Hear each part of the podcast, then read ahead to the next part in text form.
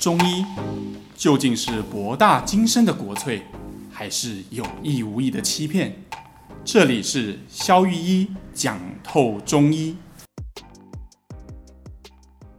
嗨，大家好，我是肖玉一。嗨，大家好，我是尚。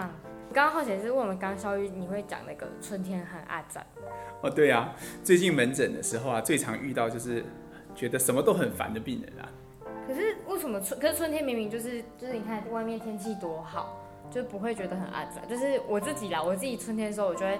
啊，可能是我春天出生的，我就会觉得这个季节对我来说很。提莫记忆呢？ 其实哦，你讲得没错，春天确实是生发的季节。嗯，你看，我们如果我们中医讲天人合一嘛，我们就要先看看大自然或者是环境，春天是什么样的一个气机。春天是地表的阳气从底开始慢慢往上升的过程，对好像储存了一整年的能量在地下水里、在土里，然后借由长出木来的对这些草木的生发，然后慢慢上升的过程。嗯，所以春天其实就是主疏泄，就是一个生发。但是如果生发的过程当中不顺利，我们就会觉得烦躁。所以是大部分人会在春天的时候生发不顺利嘛？是怎样叫做生发不顺比？如说，呃，嗯，我们中医说肝属木嘛，我们刚刚有提过这个概念，对不对？对肝是木，木就是要生发。可是如果假设你这个树木本来有问题，它肝是郁的，就郁就是不通的意思，那嗯它就会生发有困难。那还有一种情况啊，是比如说，如果你的冬天不够冷，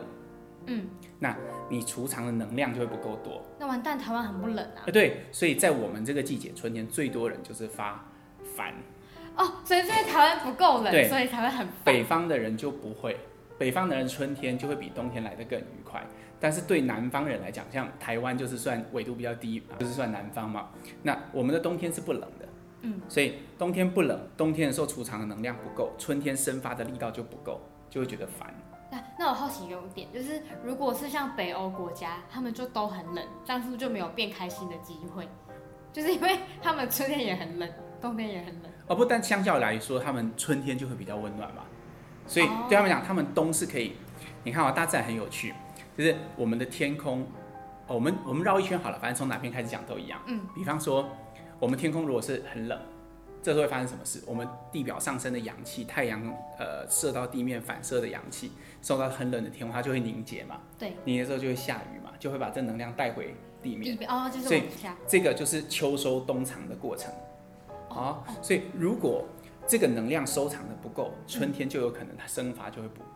不不不不足不顺利不足。对对对对对，所以我们中医有一句话叫做“冬伤雨寒，春必病温”，就是这个意思。天的时候我们被寒气伤到，嗯冬伤雨寒。哦啊啊，春就一定会病温，春必病温。哦，对对对，它就只是这个意思。冬天的，呃，你的这个阳气收藏在地底下不够，那春天的生发就会出现问题。哦，所所以以它它所以它春季的阿展是很容易会比较容易造成人家那个叫什么忧郁症嘛，是忧郁嘛？还是哦，它比较像烦躁，不像忧郁。忧郁比较多是秋天发生的病。哦，哦不，这这两个概念不一样。烦躁的意思是指说，哎，我觉得嘖做什么事情都觉得很烦。你你叫我，人家叫我，我觉得这个人讨厌，这叫很烦。忧郁是什么事都不想做，人会看起来很淡漠。很深，对，但可是烦常常伴随着躁啊，躁就是意思就是说我静不下来，嗯，东西做一做啊，不要看了，这书好烦哦，然后我再走到这边地方，然后再走来这个地方，啊这叫啊阿杂，啊哎，对对 啊对对，这词啊超好的。但是忧郁不是，忧郁通常是代表说你做什么时候很淡漠，哎，该上学了不要。啊，什么时候什么时候不要，那一就是郁低下，那这个就才是叫神哦忧郁。对，哎，对对 对那对对个就是深。对对对，一个是阿杂，一个是神，对对对。就像这样的人，如果来找医师看病的话，就是那那那个怎么讲？就如果这种东西靠中医是吃什么药会变不按展吗？哦，对啊，你看嘛，哈，通常肝气的疏泄如果发生问题的时候，你看我们的肝气很有趣，它是从土呃从土里面长出来，嗯，啊，然后它生发之后变成树枝，那树枝风吹到就会咬，嗯，所以嗯嗯其实它的有画面肝气的这个疏泄是我们常在讲体阴而用阳，意思是说它是从水这种阴质的东西生出来。嗯但是它最后它开枝散叶之后会有风，会有火，这些东西其实是养的。嗯，所以我们要调理肝气的疏泄，就是要顺着这一句体阴而用阳来做。比如说体阴的部分，我们可以用一些滋阴的药啊，哦，用一些补肾的药啊。那用阳的部分，我们可以用一些这个清热的药。哦，就是同时同时对，做，那我上面降下来，底下升上去，它就会调和。不然什么都给我来一点，真的假的？ 天哪、我因为我自己是那种春天出去散步就会心情很好，所以我完全不会有阿杂感。我以为阿杂就是就是怎么讲，就我以为阿杂就是散散步就会好的，原来会真的会有人因为阿杂去看病。哎、看其实还蛮多的。我记得啊，我们这个呃，有一个很有名的经方大师啊，哈，叫黄黄，他就有一个方子，就叫八味处凡汤。它的用法呢，就是加用半夏厚朴汤，再加上我刚刚说的那些什么黄连啊、呃黄芩，对不起，栀子啊，然后呃淡豆豉啊这些开郁的药。哦，对，所以其实它是。呃，就是借由清热，你的烦躁感就可以减低，这是真的可以做得到的。但我就突然觉得这很重要，因为古代如果真的就是古代如果真的御医在帮娘娘看病，然后他们每天都被关在宫里嘛，对啊，那一定一很定一定很阿杂。 对，要就需要这种药方。而且烦哈、它不只是表现在我们情绪上，我们白话文讲的这个烦，啊它还表现在黏膜的异常感觉上。我们中医也把这个当做烦。哦，所以所以黏膜是会怎么表现出来嘛？那个病，你有没有听过，比如有些人他可能会觉得喉咙怪怪的啊，我总是觉得喉咙痒痒的啊，动不动就要这种啊，哦哦然后又或者是哎、诶我觉得我的有舌头热热的啊，烧烧的啊，刺刺的啊，哦，会有哦，嘴然后破吗啊、？对，然后嘴巴他不见得有破，但他会觉得，呃，嘴破也是比较严重的，但是通常还没有破之前，他就觉得，哦，我嘴巴怪怪的啊，或者是口味怪怪的啊，喉咙怪怪的、啊，这个其实也是我们通称的反症，这在春春天也是好发。通常你平常不会这样的，诶，到了最近，比如说像现在以时节来说是雨水跟呃立春已经过了嘛，现在是雨水嗯。之间，那这个时候就是春天呃阳气上升的过程。你突然在这个季节到，感觉、诶奇怪，我最近就是喉咙怪怪的，觉得很烦躁，没做什么事情就觉得啊别人很烦，是不是针对我？因为这个可能就是是你感受到这个时节的的的问题。但我突然想到一件蛮严重的事情，因为如果地球暖化越来越严越来越严重的话，那是不是这种就是烦躁感会越来越多人会有这个症？嗯你讲的对哦，因为你看我们刚刚就聊过嘛，冬天不够冷是造成春嗯春天天会发这个病的原因嘛，对啊就是冬伤雨寒，春必病温嘛。我嗯们刚刚不是在讲这个吗？那你看哈、凡是我们中医是这样看的，这个节气很重要。如果冬天不够冷的那一年，隔年的春天都不太会是好年，通常瘟疫会比较多。完了完了，要世界 末日，要有末日所以末日感。当然了，这个只是一种呃，我们用五运六气做的一种推论啦。但是嗯你看啊，像我记得前年的冬天就是异常温暖的一年。哦，对对，前年不那冷，正好去年我们就整年都被新冠肺炎笼罩，对，哎对耶，所以也是有有人用这种方式来解释，就是以中中国的古代的这种五运六气来说，它是合理的，因为你冬天不够冷，大嗯天地间的阳气没有真的完全收藏起来，春天就容易出事。但我突然觉得这就是有点，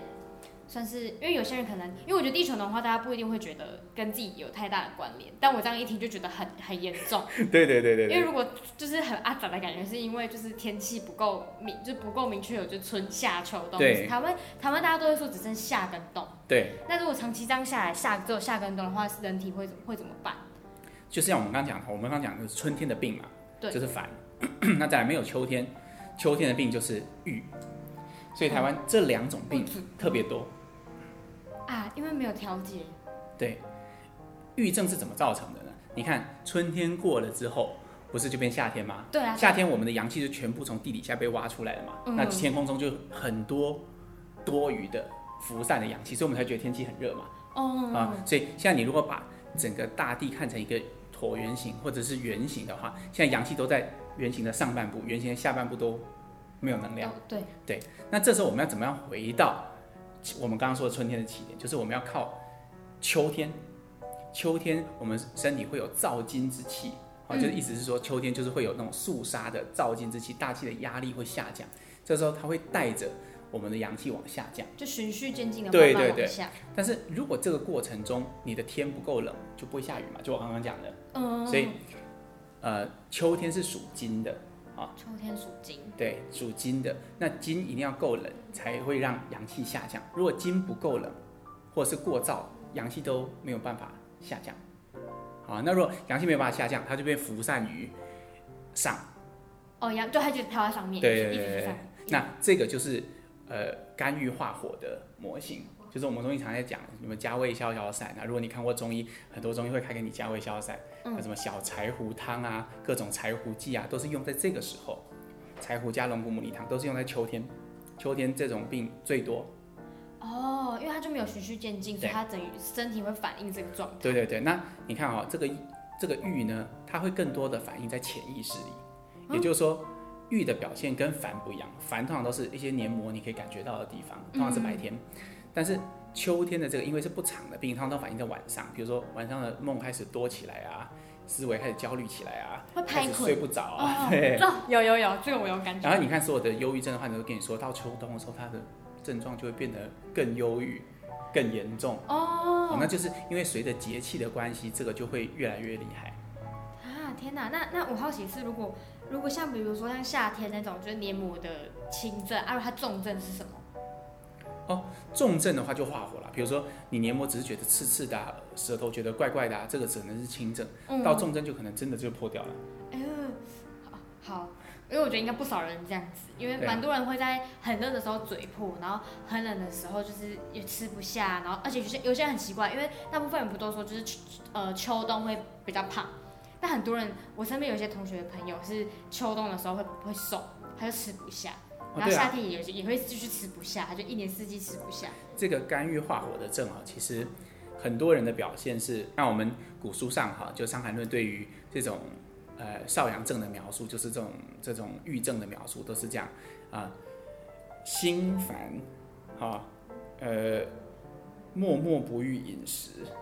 哦，有，啊啊，对对，常常听到嘛，对不对？嗯，对啊，然后呃，胸胁苦满，意思是你的这个胸胁骨满，就是在我们这个肋骨的地方、肋间的地方会觉得胀胀的，很不舒服，那种像这种胀气感。可是又不完全是胃，它是胸胁，整个肋骨都会有肋骨感这边对对对，压住的感觉。对对对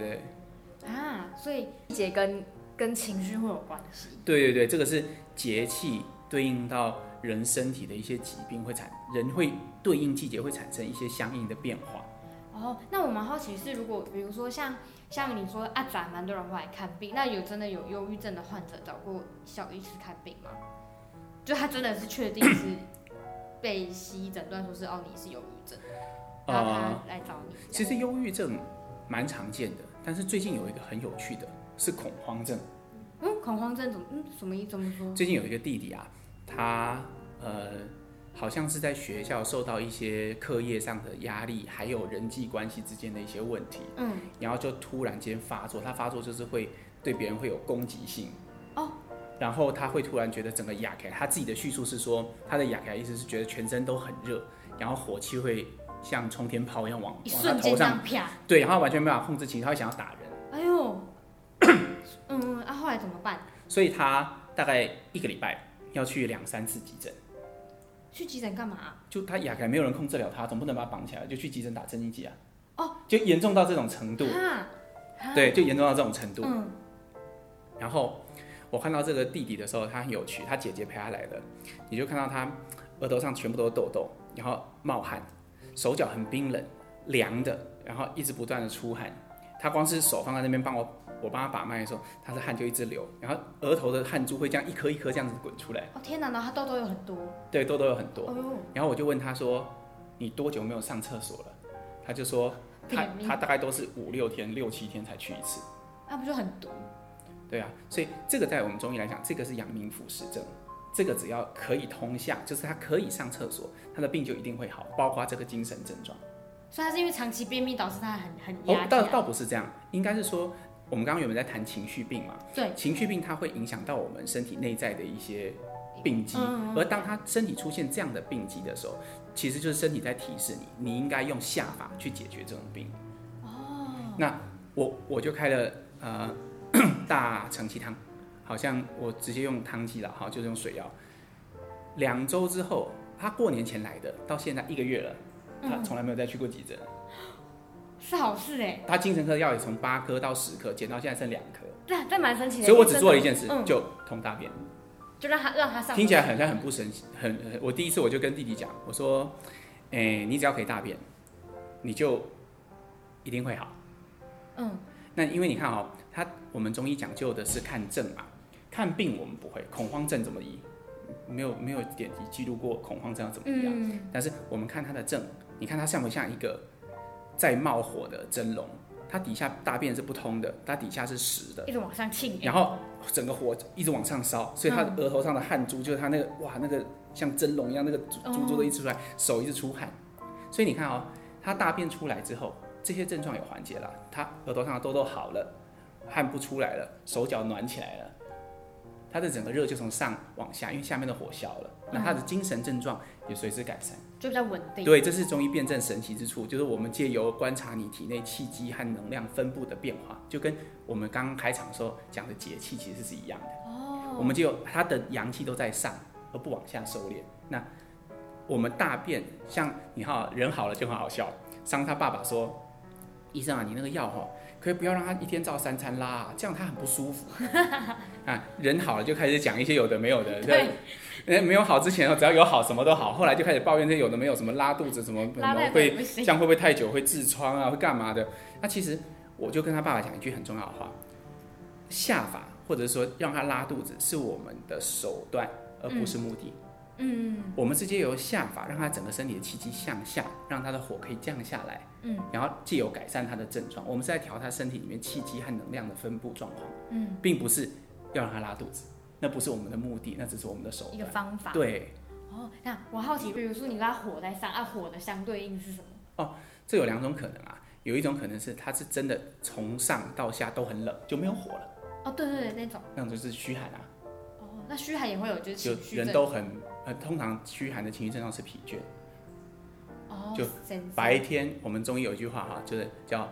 脉为细，但这是指这种病人的脉象表现哈。那但但欲寐，但是白天的意思，阳光的意思，白天的时候想睡觉啊。那这种患者就在描述你刚刚讲的这种，就是他全身都没有阳气了。啊，觉得身倦乏力， 少气懒言，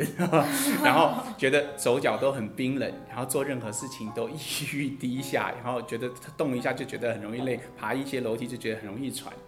啊，这种白天莫名其妙就想睡觉这种，可是也不见得睡得着。哦，对对对，哦，那这种大部分就是属于阳虚型的病人。啊，就是你刚刚讲的那个对立面。但是有一种真的是阴气盛的，那个就不一样。这比如说你感受到外界的邪气啊，比如像感冒啦，或者像冻疮啊什么，那是真的有一个寒卡在上面，哦，但寒卡上面是它受从外面受对到寒，那是感受是从外面上，比如我们感冒，我们吹到风我们就感冒，哦这是从外面感到寒。我们冻疮手泡到冰水里面我们就长冻疮了，这个是从外面感受到寒。嗯可是我们刚刚讲的这种里寒，它是从里面出来，它是因为里面没有火造成的寒，它本质上是一种虚。哦，酷对哦。因为像，因为因为我觉得那弟弟那个案例很好，因为大部分人可能会觉得说，我有情绪的状况就直接去什么精神相关的门诊，其实然我后去我吃很这边也多要种药嗯事先声声明啊，这个弟弟他是有吃西药的，我们也鼓励所有有有呃这些神经。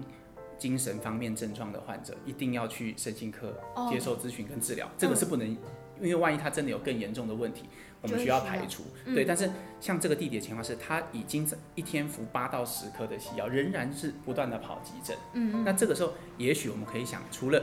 呃现代医学之外，它也许可以多一些身上能量、看气机上的调整，嗯它就会可以帮助到他。就别种方法也可以试。对对，对对对对对，我们并不是说，只就能是选一种。对对对，并不是说，呃，我们一定要看中医就好，看西医就好，绝对不是这样的对意对思。对，因为我好，因为我刚想讲一点是说，就大部分可能就是会马上就觉得啊，只能就是一个方向，对就就可以，对对对，对哦。可是刚刚这样听到弟弟的案例，就会觉得说还蛮好的，就至少他至少他现在可以减药，然后靠吃中药，然后把他的能量调整回来。是啊，不然他之前吃那些镇静剂，我记得我第一次看他的时候，他坐在我面前，就眼睛直视着前方。我们我们那个《伤寒论》有句话叫“直视失收”，就没有焦点啊。然后涣散这样，对对对，然后你问他什么，他可能中间就会有像这样的停顿，他、啊他可以应答，但是他会有一个很缓慢的感觉。